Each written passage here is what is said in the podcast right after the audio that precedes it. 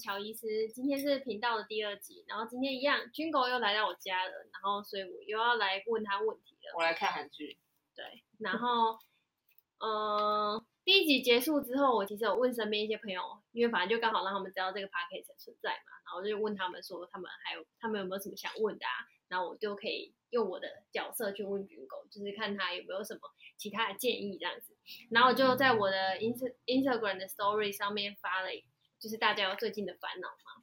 然后我想说第二集就顺着第一集的理财，然后就是大家的烦恼其实蛮一致的，就是我的回复里面有三个人都是问我跟钱有关的，就是其中有两个还是问说他该他存钱之后是先买房还是先买车，有两个人都问这个问题，其实我觉得有点压抑。大家现在都跟我一样啊，那我就很压抑，大家都有能力买房或买车了吗？我很压抑。然后另外一个是什么？有没有什么办法可以薪水爆炸直接买车啊？这一题我先回。有没有什么办法，就是可以快速快速获取？大家这么喜欢想这么喜欢想买车哦？这个问这个薪水爆炸直接买车的人，他是一个男生。他本身本身也是汽车业务，所以我不懂。他可能是 B N W 的业务，所以他每天看着 B N W 很想买吧？对。然后其他两个女，两个都是女生。然后呃，两个女生都是问先买房还是先买车。其中有一个女生还是保险业务，就是保险专员。对，先买房先买车。对，大家都他大家的人生目标就是买房跟买车，是不是？理财目标？可能吧。不是人生目标，理财目标。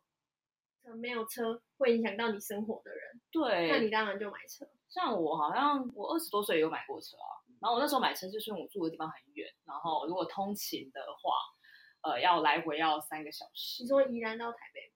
没有，那时候住淡水，然后我在内湖上班。你有住过淡水啊？我住过淡水，然后那时候就是如果搭捷运，淡水到内湖开车，车哦，没有，我说我说公车加捷运这样子的话，要来回要三个小时。然后因为那时候我就觉得我这么年轻，我不应该把时间花太多在就是通勤上面，我应该要把那个时间省下来，我应该拿来做点别的事情这样子。然后我就想说，不然就买台小车好了，就是那种二手车，很便宜的。就是我我把车当做是一个工具，它就是一个支支撑我来回的一个工具而已。然后我就买了一台小车啊。然后我离开一离开内湖那份工作的时候，我就把车卖掉了。因为我就觉得现在这个工具我已经不需要了，因为那后来我搬到别的地方，然后工作也换到别的地方，那时候就可能换到，哎，我换到哪里啊？新一区吧，反正就是换到交通比较方便的地方。那对我来说就是不需要到。那你那时候有搬，还是在淡水，还是住淡水吗？还是你也换？后来也换了，因为后来我就发现，就是因为我更需要的时间又更多了，嗯、就是我会需要更多时间，比如说 加班，然后或者做一点其他的进修之类的，我就会觉得时间比较贵，时间比比那个通勤时间宝贵，所以我就会想要把它拿来那个。就是不要浪费掉或什么的，嗯、然后我就我又搬到市区，嗯，然后房租虽然比较贵，可是就省了蛮多时间啊。嗯、那省下来的时间，我就可能又去呃进修啊，或者看别的工作这样子，呃、嗯，就是会去做别的工作，去看不一样的领域在做什么事情，这样就会省省掉比较多时间。嗯，所以其实真的是看需求哎、欸，所以我就很多人会批评说买车什么负资产啊，什么什么之类的，嗯、我倒也不那么的。也不一定，也不一定这样。对，因为其实如果照你刚刚那样讲，其实我也可以买房加买车啊。就是如果我买车就是二手车，真的很便宜，几万块。真的很便宜，我那时候买很便宜，就几万块，然后我卖掉还倒赚一点点。对啊，就是如果这样的话，你还是可以买房跟买车。如果你只对你来说车子只是一个工具的话，就是你看你的需求，一定要买到什么？哦，像像像我弟那时候，他也有段时间他搬回宜兰住，他就买了一台车啊，那台车好像快一百吧。哦，他买新车，他买新车，因为他觉得。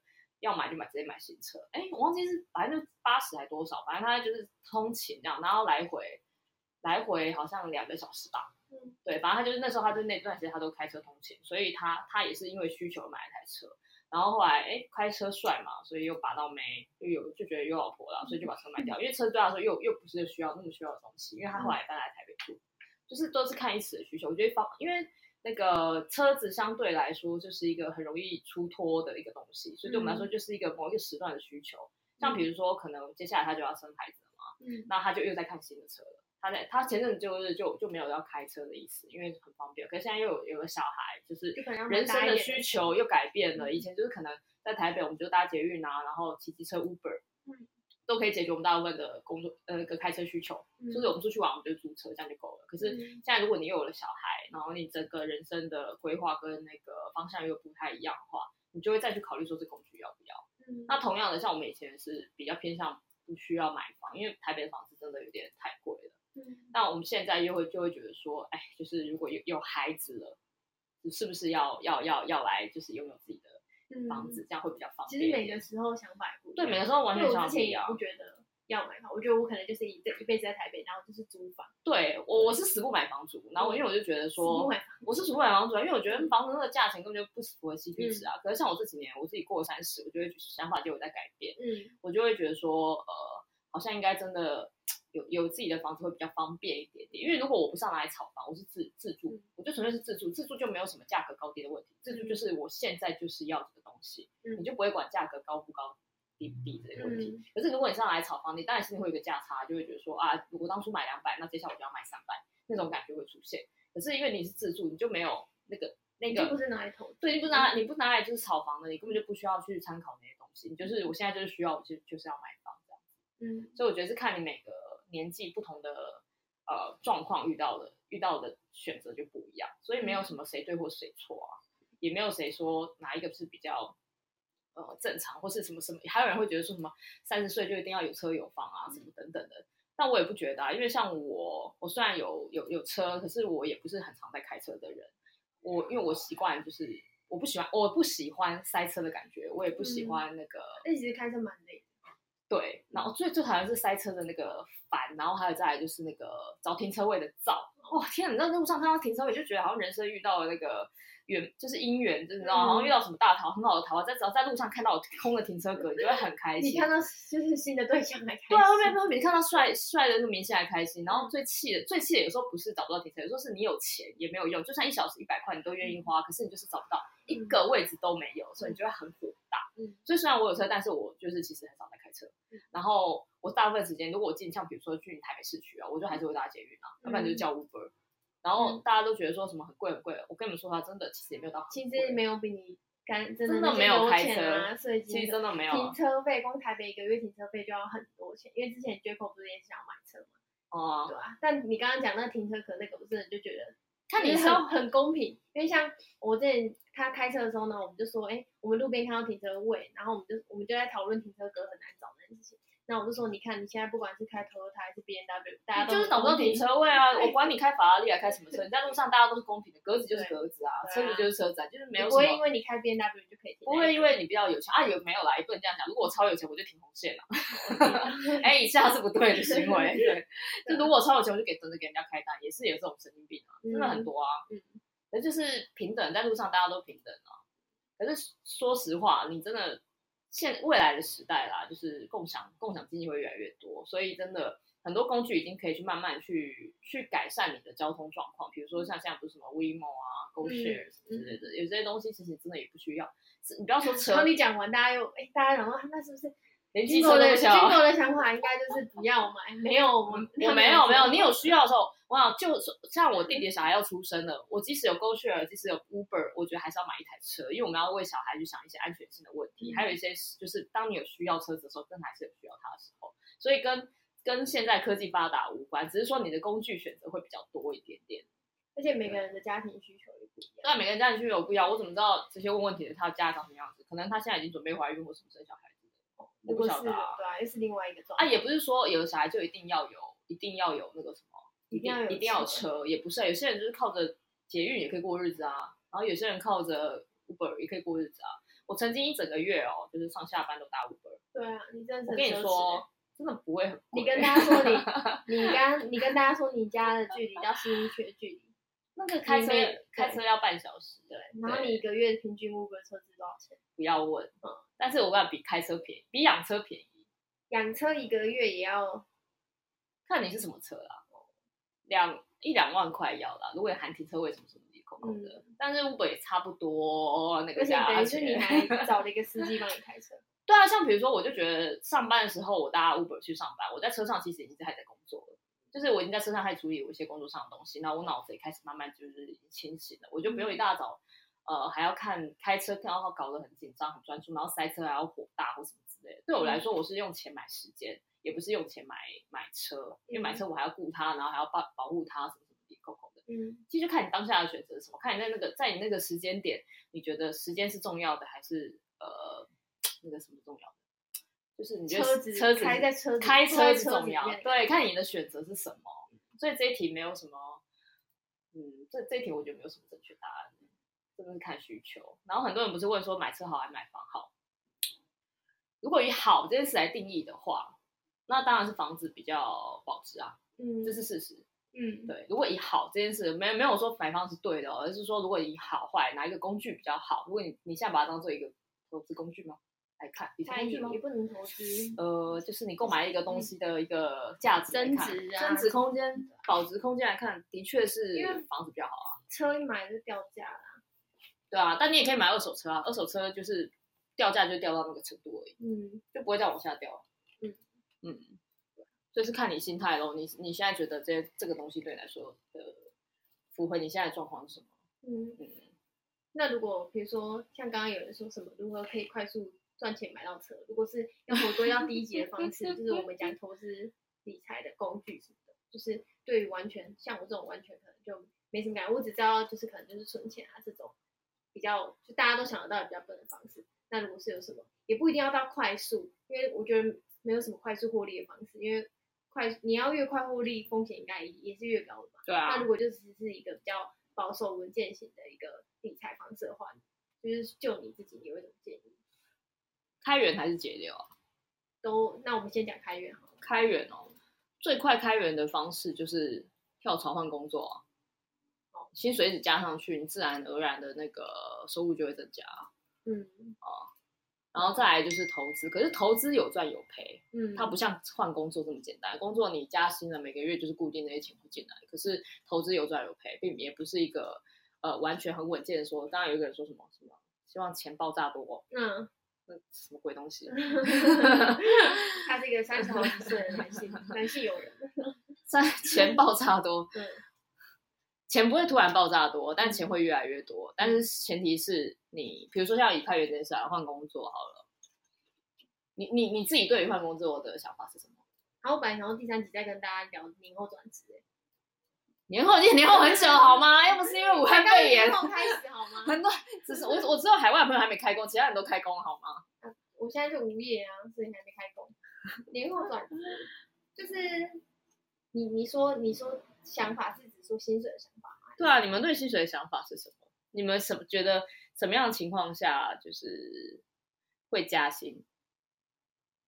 你绩效好会加薪，嘿，还有，然后你换工作谈的时候会加薪，但这个还有还是有不一定的情况。比如说你换了一个全新的领域，人家愿意给你机会，那你不一定会加薪，你可能拿平薪甚至是更低的薪水。嗯，降薪。对，然后呃，或是我刚才讲换产业还换领域嘛，这两种都是有。换领域、换产业都还是要牵涉到你之前过往的工作背景，然后跟人家谈新的 offer 的时候，嗯、就是看增减啊，甚至是评这样。就我理解是这两种情况，绩效好或者你换工作，嗯，不然基本上就是你一个上班族，你每个月领的薪水其实就是那样，除非你去另外接案啊或干嘛。哦，那这真是下一集比较好聊哎、欸。对啊。哦，OK，那那那我想完了，就开源就是换工作最快啊。跳槽啦，跳槽最快。嗯，跳槽比在公司里面等加薪更快。对啊，因为就做一年，你可能没有什么薪水的调整，其实也会觉得，虽然就一年啊，但你还是会觉得好像没什么，没什么那个。正常正常的公司差不多加薪三到五趴了。嗯，通常啊，通常都加薪三到五趴。如果你薪水是。呃，四万块，嗯，那三趴多少？四三十二，一千二，嗯，就就差不多加到一千二，嗯，然后你一年加一千二，你那如果是转职呢？跳槽的话，跳槽，跳槽看薪水的头吗？看你怎么谈。如果谈最少都有十到二十 percent，谈得好的话，来有到二十 percent。那如果谈的再怎么差，都有八到十五 percent 左右，嗯，对吧？看你怎么谈，嗯，就是就是可以让大家知道有一个心里有一个底。比如说你现在是月薪四万块，那你可能就是。你会可能会多跟他说，如果这边没有你那边没有交四万五，那我就觉得在这边我问的没有特别不好啊。嗯，对啊，通常都会这样谈。那五千块差不多就是我刚刚说的那个区间。嗯，对，通常啦。嗯，但是四万到五万块之间，你就要去考虑一件事情，就是你得付出多少力气，人家对方才愿意再多加五千块给你。嗯，这这个比较像，就开源这件事情，薪水增加真的是，这个甚至开一集聊哎，因为其中牵扯的细节非常的多，就是你愿意做多少事情。嗯，那如果是真的就是投资工具，比如说像你上一集叫我去开什么证券户啊？对啊，那你开始玩了没？啊，我还没啊，你开了没？还没开啊，我们来看第十集以前，你会不会开？我们来赌赌一 把好了，赌会开啊，会开，还没开。昨天有跟那个冠主聊啊，他也会是之后突然 突然出现在节目里面的嘉宾，对，然后就是大概聊一下。然后，对啊，那如果是投资工具呢？如果是投资工具的话，比如说有基金、股票，或者是比较安全，就这两个啦。然后剩下的。嗯比如说像我自己有时候会玩期货，但期货是比较高风险一点，我就没有到那么推荐。那基金跟股票比较比较，像你们这个年纪，我觉得比较可以玩的有基金、股票、外币这种比较。外币，你是说，比如说像最近大家就一直叫我去买美金这样？对啊，就是也是一个投资的方式啊，因为它的定存的那个利息比台湾的那个外台币定存利息高。嗯，而且现在的外币选择可以有很多个月份可以选嘛，比如说你可以只定存一个月，你可以定存三个月、六个月，或者是一年这样子。嗯、那你放进去的时候，它就在里面默默生利息啊。嗯、它的利息比，如果你本身是有在定存台币的人，那我会建议说，你可以放到放一些到那个比较稳健的外币，嗯、比如说可能像美金，或是你本身是常常去日本玩的。也是可以放在日日币那边，可是日币它的利息没有没有很高，没有什么利息，嗯、对。但是美金的话，利息还算不错。嗯，那当然有一些其他货币也是可以放的，这样那就看你自己本身的投资方向是哪一些地方，还有资金的运用。嗯、因为有些人看，像可能我有朋友还是准备要去那个呃美去那个什么去那个欧洲读书，嗯，那可能对他来说买那个买欧元是方便的，然后也是可以顺便做个投资，所以是看你哪、嗯、你当下是需要哪些货币的，嗯。啊买外币是个方法，但你也不可以放着都不理，你还是偶尔要去看一下。嗯，因为有时候像比如说像现在发生可能一个前阵是一个贸易战，现在又是一个肺炎或什么的，就可能会影响到整体的国际状况、嗯、经济状况这样子也要看。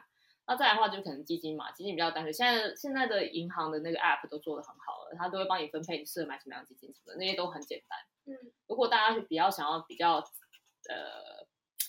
安全的建议的话，我会建议你去找那种银行里面的理专，嗯，请他去帮你梳理你目前的财务状况。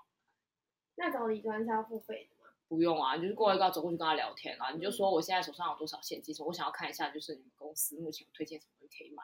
那他就开始帮你梳理，比如说你的保险的状况怎么样啊，然后你现在现金的存放流动的状况怎么样？那你未来的规划什么？因为有可能规划，有人规划可能是二十八岁要结婚需要一笔钱，有人规划说三十岁要出国读书又需要一笔钱，但是需要的钱不一样，你的人生的规划绝对不一样。我会建议你可以去找那些理专，请他帮你梳理一下你目前的财务状况，还有之后的规划。比如说我现在可能二十二岁，嗯，那我二十八岁要去美国读书，那我讲六年时间嘛。六年就有很多种规划可以玩。六年你可以买定存的外币保险，刚好六年险。嗯，对，那你也可以六年这此段时间做什么样基金的波段操作，嗯，就是可以选择的东西真的都很多。嗯，那在这些之前，我都会比较建议，呃，刚出社会的没什么钱的话，就算你没什么钱，你也要先去买这几张保险，嗯，最基本的意外或是医疗，我觉得都是要的。你不用买到很高级，说什么一个月要缴好几万块那种，我们真的不用。其实一个月一两千块，你也可以获得。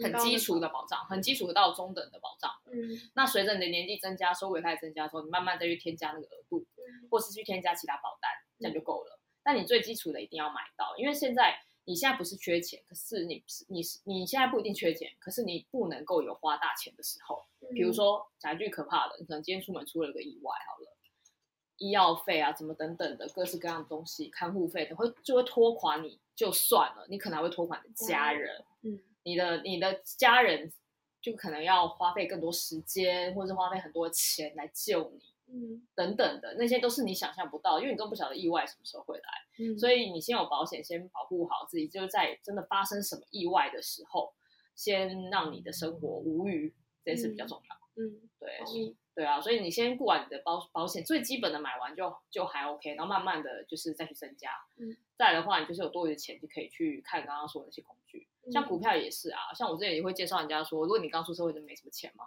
你不要告诉我你一个月拿不出三千块啦，你一定拿得出三千块，只是看你要不要拿出来而已。有些人把三千块拿去呃拿去那个叫什么？去那个 bar 喝喝酒，那个两杯就随便就去掉八百一千一千了，你不要跟我说。一杯就三四百。对啊，那你你怎么可能一个月没有三千块？嗯，三千块也可以做股票投资哎。嗯，不要以为三千块，你可能会说三千块买得起什么？买三块钱的那个鸡蛋股、水饺股吗？嗯，没有啊，你三千块你可以拿来买零股啊，慢慢凑，慢慢凑，一个月凑三千，总是凑总是凑得出一张的吧？对啊，我刚开始我以前我那时候大学的时候，我自己在玩股票的时候，那时候我也没有钱嘛，学生嘛，打工的零用钱，我就把打工的钱都会拿一笔出来，就是说买一些零零股或是一些定存股，嗯、定存股比如说像可能零零五零或者是一些金融，对金融的等等那些，那你买不起，你可以在每天一点半的时候去等盘后去买零股，慢慢凑慢慢凑，嗯，这样其实久而久之会凑出一张嘛，而且它可以顺便帮你存钱，然后这些股票它基本上波动也不会太大。对，不是那种风险大，风风险不大。然后你对，然后而且它一年还会有配股配息，嗯，所以它整体的投报率也不会比你放在那个银行，哎，放在银行的钱差，嗯，这也是一个方法，嗯，对啊，看看你怎么操作你自己手上这些钱，就反正就是保险、股票还有基金、外外币、外币，对。但不代表这些东西没有风险啊！你要想想清楚一件事哦，只要钱拿出来就有风险。嗯，对，所以你看你自己怎么调配你自己的规划。嗯，哦，那你自己想要看比较细一点的，就我就说我先去开户，你就会慢慢摸到。还有先赔一点点钱，就知道哪些东西就是你就不会再上当。那你在那个地雷区就更惨，一定会赔钱的。我先讲嘛，嗯、不可能有不赔钱，你又不股神，股神都赔过钱，何况你们？何况我们这种平凡人。嗯，对啊。啊，所以这是开源的四大工具。那节流呢？节流，节流其实我不太节流啊。对，你都做 Uber 上没有，但是那个那个这个这个算了，你想讲什么？没有，我觉得节流其实节流就是看你花钱的选择。你可以，你一百块你可以吃很贵的一餐，哎，一百块也真正吃，应该说你那一餐可以花两三百块吃一餐，你也可以花三十三四十块吃一餐。就是我觉得节流是就看你自己的节流哦。我自己是不会让我自己就是节节流到说都吃不起东西。可是我刚出社会的时候，有一段时间就是真的薪水很低的时候，我很穷。然后我 okay. 对那几年很惨的时候，然后那时候那几年就是哦，不过那时候其实我还没毕业了，所以我也算是在打工。然后那时候打工的时候就有就有打工的时候就想说有二十二 k，哎也是挺稳定的，有有钱就好。可是我觉得打工的钱就会觉得。还可以，然后可是等你出社会，就会发现这些钱其实不是太够，当然不行啊，对，所以你就会就会想说提早出去打工，多赚一点钱这样。然后我那时候为了要节流，因为那时候我想要存一笔钱出国，然后我为了要节流，澳洲打工，对对对对，我因为我身上什么钱都没有嘛，然后那时候为了要存一笔钱可以带出国，起码要存十万块吧，嗯，然后那时候我是每天让自己只花一百块钱，然后那时候也你说过得很拮据吗？其实好像也还好。嗯，我就咖啡就是你知道，就是买那种咖啡粉，然后自己调加牛奶，然后每天半杯半杯秀秀秀绵绵的那边喝，然后午餐就带便当，嗯，早餐就是吃很就是吃的比较，早餐可以很简单，很简单，比如说你吃一个茶叶蛋，它其实。对，其实都没不不会花到什么钱呢，你觉得营养不够，以前可能才七八块，对啊，你以前茶叶蛋，如果你觉得茶叶蛋营养不够，你可以吃两颗啊，嗯，两颗的那蛋白质量含量很高，好吗？对，然后晚餐的话也是吃的蛮简单的。所以我那时候真的每天日花一千块，就真的有把钱存下来。日花一百块啊，一百块，日花一千块是后来是后来的，是暴富后的行为。但我有检讨，现在不可以再这样过日子。对，那我觉得那时候我学到比较多的是，我觉得是花钱的，花钱的那个态度有变，就是你会知道说钱赚来真的很不容易，然后花钱也不容易。你哎，我应该要说让，应该说是让自己应该也要觉得花钱不容易。然后我从那时候学会说。需要的东西再买，想要的东西再多就再多想想这样子。真的。然后久而久之，我就发现，就是当我手上越来越宽裕的时候啊，我反而连想就是想要的东西已经反而越来越少了。嗯。就越来越就很会很倾向说，我买这个东西会有目的性的消费，说我是因为需要什么事情而去买这个东西。嗯。已经不会再说哦，因为我想要，呃，我想要开车帅，所以我去买一台车。你慢慢不会了。这么的感性消费。对，就比较不会，因为就觉得就觉得也人也不是需要，人也不是想要那么多东西啊，就没有必要啊。嗯，像有些人可能会说，呃，我每年，嗯，一定要买一个名牌包犒赏自己，在年底的时候，因为我今年过过太辛苦了。我是没有这种仪式感啊，我是没有这种习惯，没有这种仪式感。但我但我其实身边有蛮多蛮多朋友有的，嗯、我也我也不觉得说这样有什么不对，因为你他妈你赚钱就是要爽，就是为了靠。对啊，那那你活得那么辛苦干嘛？什么之类的。嗯。但我后来有一个习惯，我我自己每个月领自己的薪水啊，我也很喜欢买一个东西。你喜欢买书吗？呃，我喜欢买股票。那比如说，我有一笔 bonus 进来的时候，我就犒赏自己说：“好，太好，我今天要买一支台积电，就那种感觉。嗯”就我一个什么东西讲，我要买一支红海，就是会犒赏自己。我会把那个转转换，把那个变成投资的另外一个人。对对对对对。然后我就说，既然要犒赏，不错哎。就是我会把自己说服自己说，不是也不是说服，就是其实很自然而然，就是像我像你会觉得花花都要花那个钱的，好像去买一点可以增值。对，因为有一次我跟我朋友我住我朋友家，然后我就发现他下班，然后他都在划手机，然后他都在买包包、看衣服什么什么之类的。然后他就问我在干嘛，然后他就看我手机，我就发现我下班都在都在买股票，都在看股票，然后就想说、嗯、哦，明天可以买一只什么什么东西，明天下班可以买。嗯、那可是当然有赚有赔嘛，我也不可能说买我挑每一支都中嘛，嗯，只是就是会当做一个练习手感，而且其实应该也会觉得蛮有趣的。今天很爽啊，就想说哦，今天我又买了，这个可能今天可能我像我比如说可能搭捷运，今天好无聊啊，看到一个什么东西，石油石油怎么石油暴跌或什么之类，我就想说啊，既然跌了，要不然进来买一个一万块的基金或什么之类，就会有这种很自然而然的转换。然后久而久之，不要小看这个类似在逛电商的一个动作，慢慢你就变成存了一点钱，嗯，就存。然后有时候我觉得，哎哎，为什么我手上会多了这么多？哎，要喝茶还是喝咖啡吗？还有什么？哎，这真的超自然而然的，因为我很常年底在结算自己一整年的那个财务状况，就发现，哎，我什么时候买这个东西？然后五月要缴税的时候，对，哎，怎么会有这个这笔钱啊？太好了，我五月要缴税，刚好把它卖掉。就是比如说，当初我可能买了一只可能呃华航的股票啊，可能在、嗯、哦，比如说我买了一只长荣股票，因为他们前阵子他们前两年他们那时候不在罢工嘛，然后又跌嘛，我就想说，哎，顺手就买一下。那可能到。到了隔隔了一两一年之后，我就发现，哎，没钱缴税，赶快就赶快再买卖掉几次来来来来缴钱什么之类的。其实就跟买包包一样啊，你把包包买进来，然后放在就是某个角落，如果一直都没有背它，你有一天发现，会说，哎，为什么这个包包？然后呢？然后可能在包包里面找到两百块，你就很开心。你然后你就会很开心啊。但其实就是说，你这个那个包包其实放在那边长灰尘，它其实也是个负资产。然后台北的地这么贵，你要摆一个东西在上面，我都会记得你说这件事，是买了一堆东西放在。放在家里，尤其是娃娃。我超常跟人家讲说，就是就我有些朋友他们喜欢在家里堆积到底有的没有东西。我说台北地这么贵，都拿来放一些垃圾。我真的觉得你们很富有。这件事情我都铭记在心。对啊。所以我三步时就在就是断舍离清东西。一定要断舍离啊！而且你断舍离的习惯之后，会养成你嗯买东西的一个价值观。你就会想说，这个东西我真的有需要吗？如果我真的会丢掉的话，我是不是就不买？有些东西两三年都没有再碰它，或是没有穿过衣服，真的他妈可以丢。拿去捐，我都是拿去捐，嗯、对，拿去捐，拿去捐就好了，因为还是有人会想要这些东西。我小时候没事干，我要拿去拍卖，拿去那个摆地摊。就是现在还是有很多啊，就是你可以放虾皮啊，或者什么旋转拍卖。对啊，就把它卖掉，不要不要占到你台北。这些都可以变成一个资产。你自己换算一下，你住在新一区，一平也要两三千块，嗯，然后你拿来放一些你根本不会穿的衣服，然后不会用的包包，嗯，他、啊、那个钱，你为什么不去银行拿买一支股票？也是，或是用换物的，或者给你说换物社团。你不要的东西，你可以去换你觉得有价值的东西，然后你不需要的东西，其实别人需要。就是不要留在身边，因为留在身边真的对我来说都是业障，卡在身上没有意义，跟脂肪一样。啊，讲脂肪大家就更不会想甩了。啊，但就是大家听完这一集，可以先去回家先看一下，扫过家里一轮，到底哪些东西是真的不需要的。你大扫除留下来的，其实真的不一定要留下来。强烈建议扫完家就扫一下自己的身体吧，扫一下自己的身体，就跟体脂肪残留在身上是一样的啊。你说不能胖这样吗？就胖胖的胖到底有什么好处？胖没有好处。对啊，为什么扯到这里啊？不知道为什么我们会讲到胖。我们原本的主题是什么？我本来是想要讲节流啊。节流。对啊，然后你就讲到节流就是价值观啊，就看你是个过，你是一个什么样的价值观的人，你的节流状况就是长那样。嗯，对啊。但是我觉得很多东西都是有选择的，就是不一定真的要选到哪样。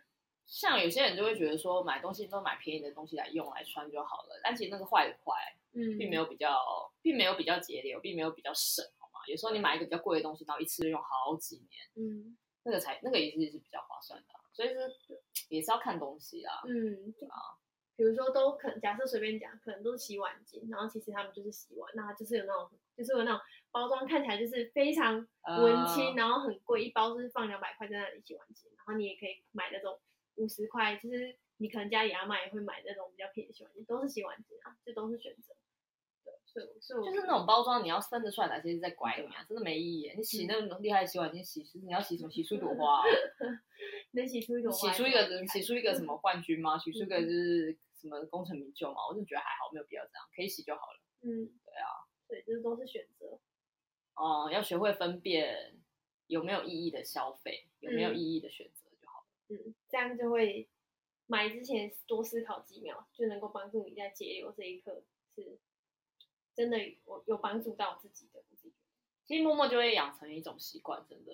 像我我穿的我的衣服啊，就是、都是无印良品跟 Uniqlo，大家一定觉得不是不是，大家一定觉得无印良品 好像没有那么便宜啊。但是以它来讲的话，听 我说，是因为方便，嗯，因为你不用去早上起来，你不用去思考要穿什么，因为都很百搭，因为都差不多长那个样子，嗯。然后说实话，我也不是说长得多好看的一个人，其实真的就不用花太多心在穿衣服上面的，嗯、因为就是穿你就。只要有穿的干干净净、整整齐齐，然后味道不要发臭，这样，然后衣服不要太皱，这样就是个正常人就可以出门了。然后你觉得这这样的好处是什么吗？我觉得这这样的好处就是呃，我不用花太多时间思考。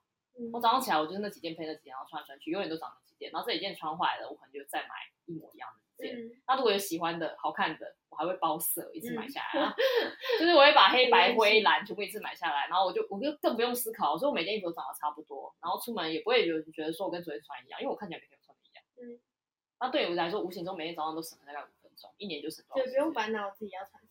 对啊，很不错的，这就是穿成衣的好处。嗯，你有什么问题吗？没有，我们这一集就先解答大家这个。跟投资理财相关的，我觉得好像根本什么都没有讲哎。不会啊，我觉得刚刚讲的都蛮清晰。哦，那你要做个总结。但具体那些工具什么，大家要回去自己去摸索理解。就像我最近也自己在摸索理解，我真的回去开户。再等我一下，希望录下下一集的时候。那你觉得人最大的投资是什么？人最大的投资？对，我最后问你这个问题，换我反问你。我觉得是你花钱买书这件事情。我跟你说真的，嗯，我看很多人都觉得说买书很贵，我印象很深。其实我从来没有想过买书很贵的。我看很多人都觉得买书很贵，因为我以前遇过有人跟我讲说，哎，怎样才可以让自己讲话言之有物啊？然后甚至可以就是遇到什么就讲什么话。反正他的意思是说，他想要，他他也想变成一个就是有 sense，然后有内涵的人。嗯、他一直这样，然后问我，嗯，然后我就很单纯跟他讲说，哦，这很简单啊，你就每个。不要不要讲每个礼拜好了，你每个月至少看一本书，而且不一定要看，嗯、不一定要看我我叫你看的书，你可以看你喜欢的。嗯、然后有些哪些查查一些类别，你觉得我觉得可以多看一点，就这样子。他第一句话就要回我说：“那你可以借我吗？因为书好贵。嗯”我就想说，我们昨天在喝酒的时候，我就没有看你嫌酒钱贵。嗯，那你今天就跟我嫌一本书贵，我那一本书的价钱也比那个酒还便宜。嗯。就是，而且现在其实还有很多二手书的网站，真的到处都是啊！而且而且到处都有人家里不要的书，你可以去人家家里搜啊。像我自己手上的书很多，我就随便。我那里有一箱。哦。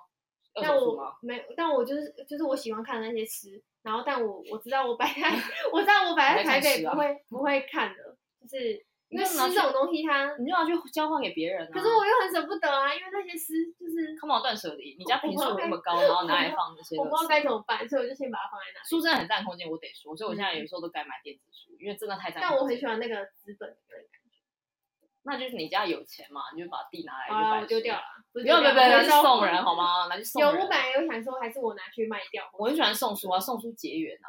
我那里都是诗，大家如果有想要，可以找我领，我就随机送。对啊，你们可以留言什么书，就随随随机送啊。我那边有很多书，你们想要什么我都可以随便送你们，因为就书太占空间的。嗯，所以第二集的那个最后活动就是你留言，我们就送书。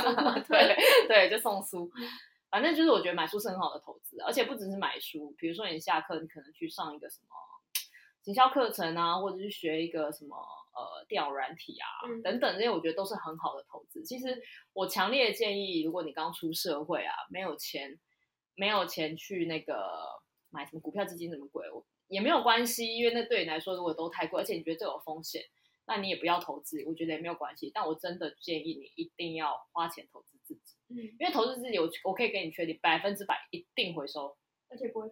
绝对不赔，绝对回收，而且甚至不用说投资吧，你就当做是买给自己的一个犒赏物。你看完，你一定会得到东西。我就说嘛，有些人是买包包犒赏自己，有些人是买股票犒赏自己啊。你也可以去买课程犒赏自己啊，很多种选择方式，不是一定说一定要花花买花花去花酒钱犒赏自己，犒赏自己有太多种方式，然后看你怎么投资。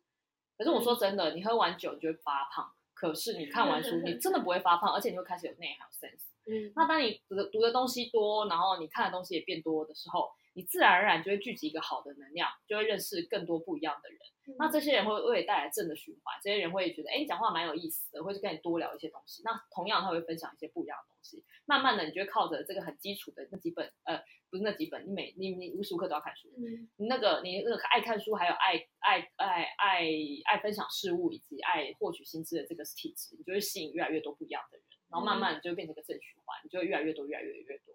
嗯，但是前提是你这个心态，投资自己的心态不能改变。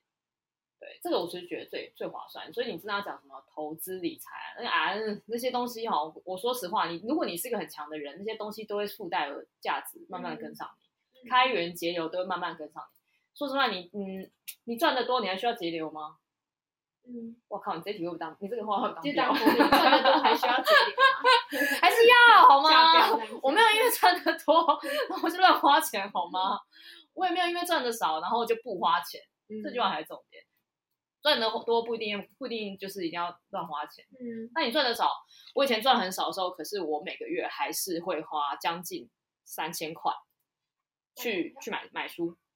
买书或投资自己去上课，嗯，对，这是我确确定固定的。然后那时候我也是告诉自己说，虽然我现在赚的少，每个月就是可能不到三万块的薪水，嗯，我但我这笔钱绝对不能少，嗯。然后我如果你行有余力啦，我那时候给小时候自己讲说，我那时候都没什么钱嘛，对，我也希希望你可以捐献，对，就是当你行行有余力的时候，你可以捐献，捐献很单纯。我像我说那小时候很穷，我捐献可能，哦，应该说我可能国高中的时候，我那时候没有钱嘛。我那时候都习惯捐发票，嗯，就是比如说像我以前啊那个年代，就是你会把发票叠成一整叠，然后寄到那个什么创世基金会，那时候做创世基金会在募发票，然后还有一个袋子，你顶多就是花了一个邮票的钱，哦，不要，袋子是他给你的，他会每个月寄给你，然后你再可能就是用，或是他没有给袋子，你也可以用一个信封袋，然后自己贴邮票，五块钱可以帮你寄出去了。然后你可以用这种方式去捐献，那可能长大一点有一点点薪水，我可能也没有多少钱可以捐，那我可能就是比如说今天少吃一顿，少吃一顿好大餐，我就可能捐个三百到五百这样子。那、嗯、年纪越大，你越有能力的时候，你也不要忘了说，可能也心有余力就回馈社会这样子。你你回馈社会有方式很多，你也可以去当志工啊，嗯、你也可以去，比如说你重视女权的议题、女性的议题，你可以给嗯。那些组织，那你重视小孩子的教育，你也可以给小孩子教育组织很多很多。现在台湾非常多不一样的人需要帮忙，你你可以自自己按照自己的习惯去捐献，嗯，对啊，这些都是你行有余力就可以做的事情。但我说实话，出生在台湾，然后又如果你又刚好在台北工作，大台北都市区工作的人，如果你不是在偏乡，或者是一个很难，嗯，怎么讲？就是基本上，我觉得台湾算蛮均富的。大家说贫富差距很大，没有错。但是你起码没有到一个饿饿死的状态。每个人都是心有余力的。嗯，所以是看你要不要。所以你跟我说你没钱，然后买书或是做什么简单的一百块捐献，你好小，不可能，真的不可能。就是要不要而已，真的。同意。我最后变批判，然后你收个尾吧。最后怎么？我们真的聊完了，我们这集真的聊完了。然后也分享了投资理财跟投资自己最大的心法，就是。买书，对，这是这一集的。哎，那买书不对，要看书才对。看书，看书，对，对，你看书，你可以买，或是租，或是跟别人借，whatever，反正就是要多投资自己，然后他们就会形成一个正循环。然后当你心有余力的时候，你就可以去帮助别人。我想这也是正循环里面的其中一环，这些都会帮助到你。